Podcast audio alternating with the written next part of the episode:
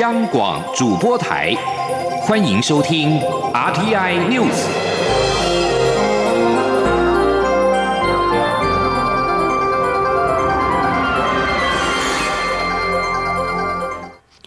各位好，我是李自立，欢迎收听这一节央广主播台提供给您的 RTI News。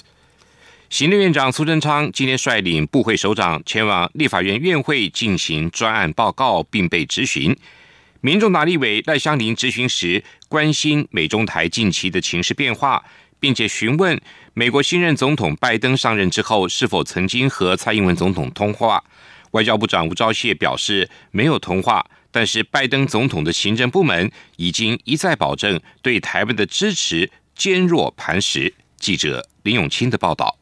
行政院长苏贞昌二日率领部会首长赴立法院院会进行专案报告并被询。民众党立委赖香林指出，继美国国会众议员提出决议案，呼吁美国与台湾恢复正式邦交、终结一中政策，并启动美台掐签自由贸易协定程序之后，中国就对台湾凤梨寄出禁令。赖香林表示，中国这次虽然没有针对美国有台的消息表示意见，但随后就对台湾凤梨下禁令小剑出鞘。他询问拜登总统上任后是否曾与蔡英文总统通话，外交部长吴钊燮表示没有。赖香林接着问美国国会议员提决议案挺台的举动是否在为难拜登政府，吴钊燮也否认。他表示，美国行政部门已一再强调支持台湾的立场不变。吴钊燮说。说，美国的行政部门以及国会部门，他们对台湾的这个支持的这个程度不太一样。但是有关于行政部门方面，他们不断的跟我们强调，不断的跟我们承诺，美国对台湾的支持坚若磐石，而且这个态度是没有改变过。针对中国片面停止进口台湾凤梨，苏贞昌不断强调中共的做法很突兀。他与陆委会主委邱泰三均表示不符合一般贸易原则，同时也是不合理的简易作为。赖香林也呼吁政府要密切关注美中角力下台湾要如何自处。央广记者林永清采访报道。另外，针对美国国会众议员蒂芬尼跟培利近日提出决议案，呼吁美国终结过时的一中政策，并启动美台洽签自由贸易协定的程序。外交部发言人欧江安今天稍早回应指出，会持续关注此案的发展，并且持续深化台美紧密友好的合作伙伴关系，同时捍卫台湾的自由跟民主制度。行政院长苏贞昌今天在立法院进行施政报告时，针对中国无预警的片面宣布自三月起暂停进口台湾凤梨，外界认为应该向世贸组织申诉。对此，苏贞昌今天表示，相关程序都会走，但是仍然希望中国回到过去的往来。农委会主委陈吉仲则表示，按照程序，都是两国先谈，谈不拢时才考虑多边协商。陈吉仲今天也感谢许多的企业、电商平台跟消费者，以实际的行动支持国产凤梨和农民。宣布截至中午为止，预定凤梨的数量就已经接近四点二万公吨，几乎追平了遭大陆退订的四点五万公吨。不过他表示，吹南风才是凤梨盛产时。农委会欢迎各界预定，但是希望三月以后再享用。记者陈林信宏的报道。农委会主委陈吉仲于二号下午举行临时记者会，感谢许多企业、电商平台与消费者以实际行动支持国产凤梨与农民。截至二号中午为止，包括企业及个人订购、加工业者、手摇饮业者、量贩及通路行销以及外销和海外团购，预定的凤梨数量已经达到四万一千六百八十七公吨，且持续增加中，预计很快就会超越遭大陆退订。的四万五千公吨，陈吉仲也表示，虽然各界预定踊跃，但他也希望真正享用的时间是在三月之后，因为届时才是台湾凤梨的盛产期。陈吉仲说：“我们今天搞出喜爱三月中以后，那等到开始吹南风，南风就是开始在小落的时阵，凤梨才会大出。所以我们再次呼吁所有的消费者，所有的企业。”这时候呢，如果要预购，非常欢迎。但是享用的时候，可以在盛产期再来好好享用。对于外界质疑，从凤梨事件可以看出台湾水果外销对于中国依赖人参，陈其仲也特别举数据说明。他表示，台湾生鲜水果近三年每年平均外销约九万一千公吨，其中出口中国大陆占约百分之八十。为避免市场过于集中，农委会特别辅导业者努力经营其他市场。去年水果外销香港、日本、韩国等市场，分别较前一年成长百分之六十八、百分之三十七、百分之七十五。美国更是成长了百分之两百一十，也就是二点一倍。至于在个别品相方面，凤梨、莲雾及柚子等出口到中国大陆以外市场，也分别成长百分之一百六十四、百分之七十七及百分之一百四十七，显见分散市场成果逐渐展现。中央广播电台记者陈琳信鸿报道。早教公投案的二阶联署书已经超过了三十一万份，突破了法定门槛。环保团体继续冲高联署的数量。中选会主委李进勇今天在立法院表示，公投案每增加一案所需要的费用，大约是增加新台币一点八亿元，所费不赀。李进勇也建议提案人，如果要赶上八月二十八号举行公民投票，建议最晚要在三月十九号把联署名册送到中选会。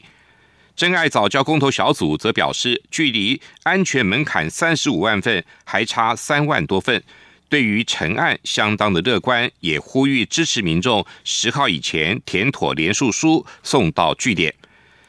真爱早教公投连数达标，立委关切，如果公投过关，政府如何面对公投的结果跟政治责任？行政院长苏贞昌今天表示，公投结果会对政治人物冲击，但公投是民意的展现，政府一定尊重民意的结果。记者刘玉秋的报道。真爱早教公投连日来在网红在野党相继力挺下，气势高涨，连署达标，渴望进入公民投票阶段。国民党立委费鸿泰二号在立法院会市政总执行时提及，挺早交公投人士揶揄，感谢府院党全力打压。对此，行政院长苏贞昌答询时严正否认。府院党没有说打压抹黑，没有这样的事。费鸿泰也关切，今年八月二十八号的公投日，除了早交公投外，若反来珠公投也过关，政府要如何面对公投通过后的政治责任？苏贞昌说，公投的结果当然有对政治人物的冲击，但并非一句话就断定有没有政治责任。苏贞昌说，公投是民意展现，政府一定会依据公投法的规定给予尊重。现在叫公投的案啊，如果过，当然我们也要遵照公投的结果。这个从蔡政府上来以来，这一个就以尽量保护早教，我们也尽量啊稳定供电，这是两个之间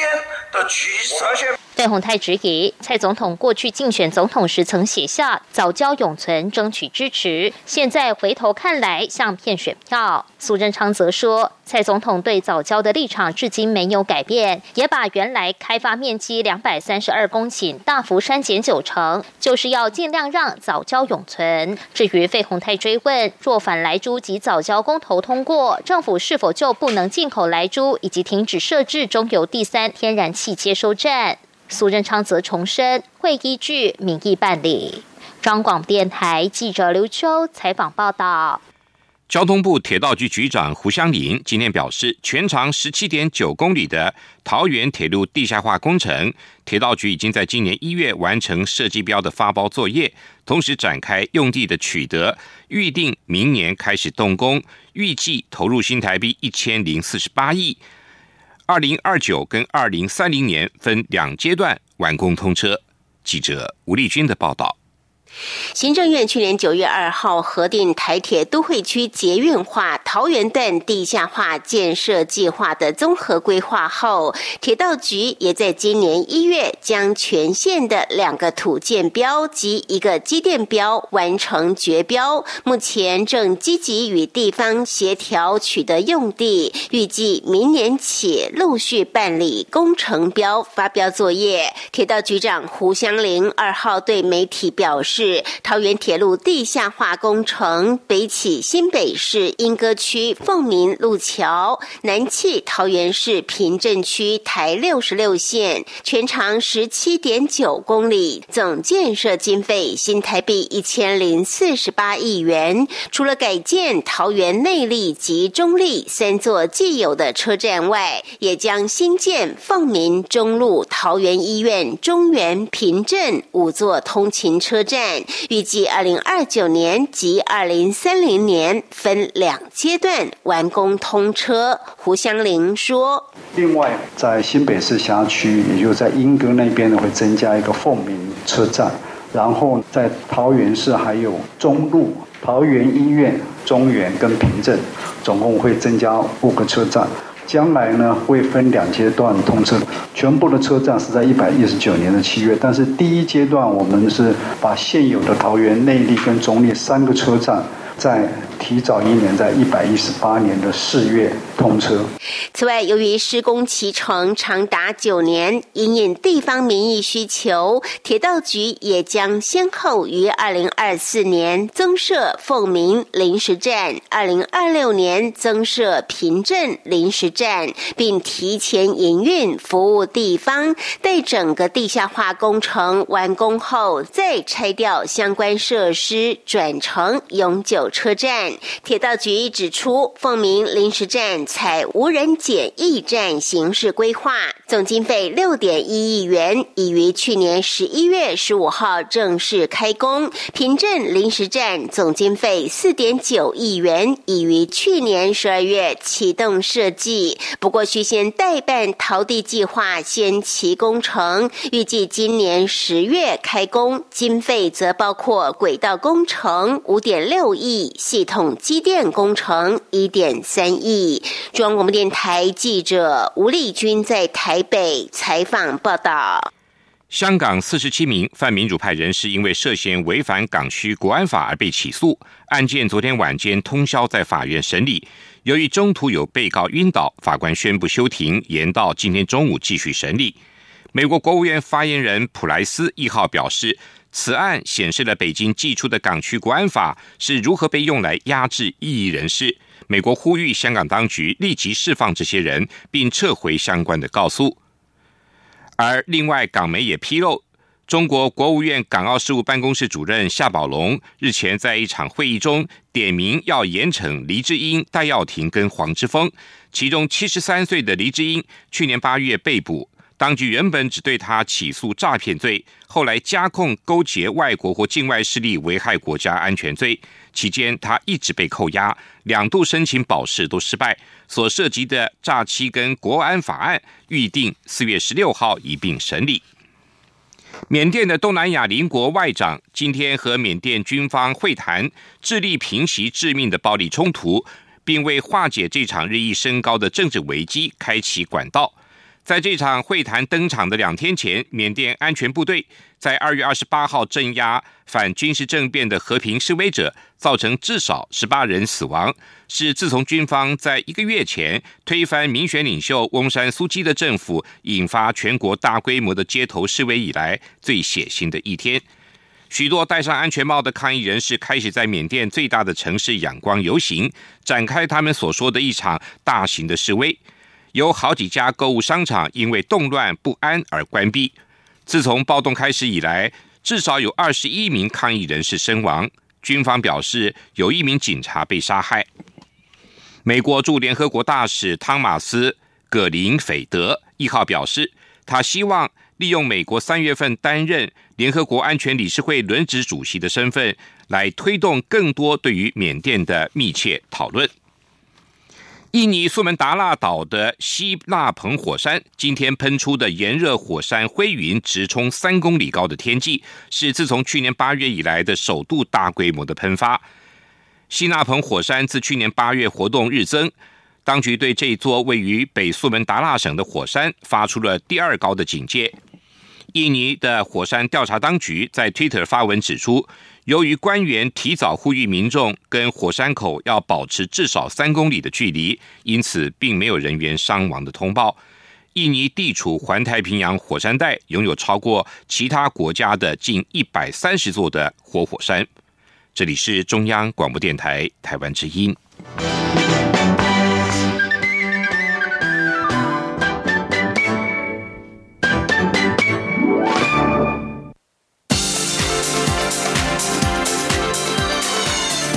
是中央广播电台台湾之音，欢迎继续收听新闻。欢迎继续收听新闻。针对台湾凤梨遭中国暂停进口，政府展开行动协助果农。外交部今天表示，配合政府政策，谋求国家利益是外交的目标，也是外交部跟驻外单位的职责所在。外交部长吴钊燮日前已经呼吁全球理念相近的友人支持台湾一起捍卫自由凤梨。记者王兆坤的报道：中国日前宣布暂停进口台湾凤梨，外长吴钊燮当天推文认为此举是惩罚台湾南部农民，并呼吁全球理念相近友人支持台湾一同捍卫自由凤梨。外交部则强调，台湾凤梨符合国际认证标准，北京应撤回禁令。外交部发言人欧江安说：“中国宣布禁止进口台湾凤梨，无疑是蔑视以规范为基础的自由及公平贸易。台湾凤梨不但最高品质，也符合最严格的国际认证标准。我们呼吁北京撤回禁令。”除外交部，侨委会发起购买台湾凤梨，支持台湾农民活动。侨委会表示。从二月二十八号号召全球台商及侨胞采购凤梨，到三月二号中午为止，已有美洲、亚洲、欧洲、大洋洲等多国台商会及侨务荣誉职人员，共预定十二个货柜及两万四千零一十公斤凤梨，以实际行动支持台湾果农。侨委会委员长童振源表示，海外台商及侨胞是最好的台湾行销代言人。这一次活动希望串联全球行销台湾凤梨，化危机为转机，协助台湾农产品开拓海外版图。侨委会指出，如果侨胞愿意响应采购，可透过全球侨胞服务数位平台洽询，侨委会驻外人员将提供协助。中央广播电台记者王兆坤台北采访报道。蔡英文总统今年参访教育创新合作社，总统肯定成员们补足了长久以来社会跟教育最难的城乡差距，让整个社会有一个优质、平等跟终身学习的教育机会跟目标。总统也表示，政府会竭尽所能，让这条路开得更大，走得越远。记者欧阳梦平的报道。教育创新合作社是台湾第一个教育创新 NPO 联合办公室，由为台湾而教教育基金会、军医平台教育基金会以及诚志教育基金会等三个非营利组织共同组成。蔡英文总统二号前往参访，听取有关教育创新及官民协力的简报，并与为台湾而教教育基金会董事长刘安婷、军医平台教育基金会董事长吕冠伟以及诚志教育基金会执行长吴明柱对。谈，总统肯定这群新生的力量，补足台湾社会与教育最困难的一环城乡差距。透过他们的努力，不仅让偏乡能够追上城市，甚至可能有一样好或更好的教育机会。他也相信有一天会从量变到质变，让整个社会变得不一样。总统说：“谢谢你们帮我们找了一个答案。那这个答案呢，我们就有。”义务要让这个答案能够扩张，让整个社会哦，嗯，能够有一个优质、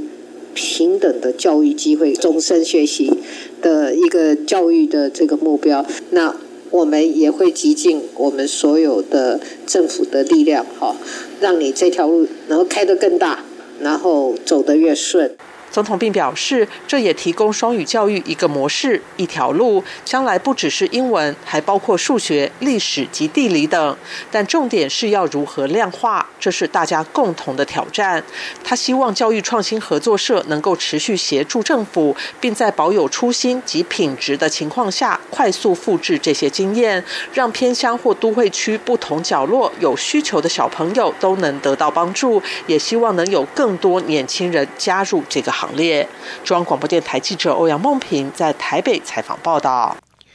台湾透过 COVAX 机制采购了 COVID-19 疫苗，而国际间却传出 A Z 疫苗对长者的保护效果不佳，因此有些国家限制长者施打。对此，中央流行疫情指挥中心发言人庄仁祥今天表示，七十岁以上长者无论接种 A Z 或 B N T 疫苗，四周后保护力都差不多，而且能够降低染疫长辈的住院率。记者刘品希的报道。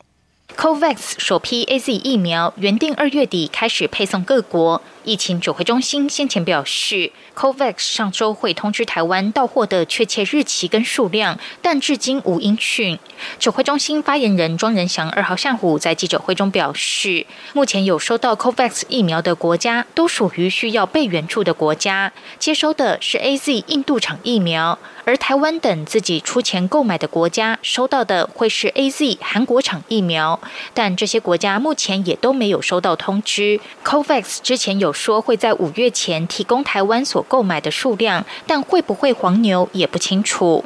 对于 A Z 疫苗究竟是否适合六十五岁以上长者施打，庄仁祥指出，卫福部传染病防治咨询会预防接种组 A C I P 建议十八岁以上都可施打。至于国际上则分为两派，英国跟加拿大并没有限制长者施打，法国也已经开放六十五岁到七十四岁长者接种。德国跟韩国则限制六十五岁以上长者施打，主要是认为相关临床试验仍不足。不过，根据英国二号最新的研究报告，不论是 A Z 或是 B N T 疫苗，七十岁以上长者施打一剂，四周后的保护力都差不多，达百分之六十，甚至 A Z 在四周后的保护力更加达百分之七十三。而且两种疫苗对于七八十岁的长者都有不错的保护效果，可以降。低住院率。由于六十五岁以上长者被列为疫苗公费接种的第八顺位，庄仁祥表示，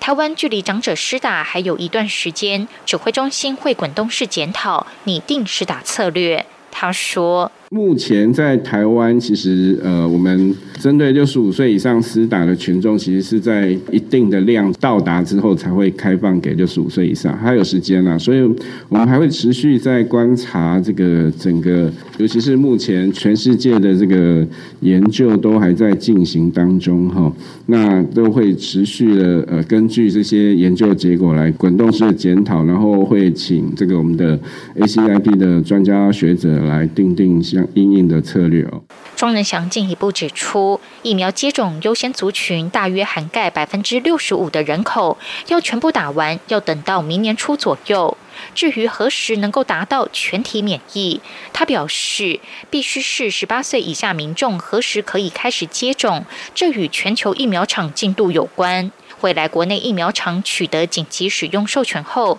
就可以针对剩下的百分之三十五民众加强施打。如果疫苗数量足以提供全台所有民众，希望明年中能够达到全体免疫。央广记者刘品熙在台北的采访报道。台湾机械业的后市看涨，机械工会理事长柯拔西今天指出，今年在 COVID-19 疫苗的帮助下，疫情渴望好转，景气持续的复苏。台湾机械业今年的产值有机会冲上新台币一兆两千亿。出口值拼年成长百分之十五，不但再创新高表现，而且会迎来黄金十年的荣景。记者谢嘉欣的报道。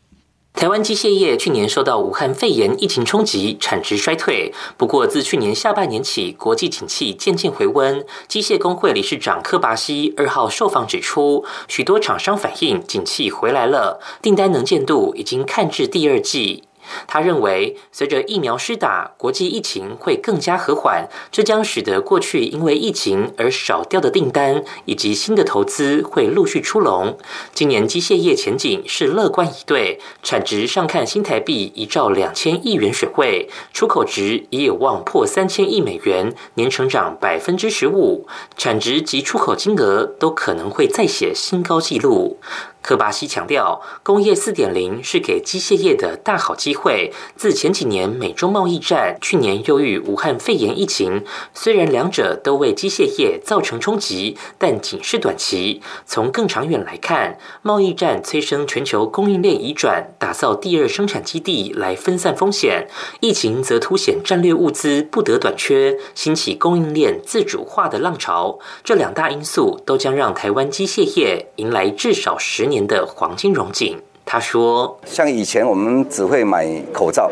每个国家都会进口口罩。疫情以后，每个国家大概是进口口罩设备哈，去生产他们的民生必需品，战略上面的需求哈。最近那个电子业的景气非常热络哈，还有很多产业的特别热络。除了宅经济以外哈，那其实整体全球的需求没有很多，但是大部分都是这个自主供应链、短供应链的这个概念。每个国家都为了要生产。”自己设厂去生产，就是会采购这些设备，这个是第二个给机械业一个最好的这个机会。科巴西指出，当前机械业仍面临缺工、原物料价格飞涨、船运货柜及汇率浮动等挑战。不过，他也提到，央行去年已有作为，紧跟对手国汇率升贬走势，且积极打炒汇。然而，汇率与国家竞争力有关，央行还是要保护出口产业。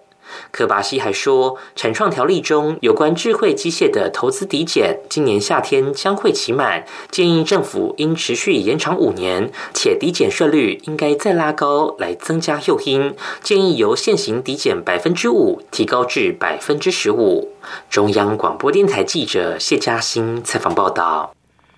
台北市推行双语教学，台北市长柯文哲今天表示。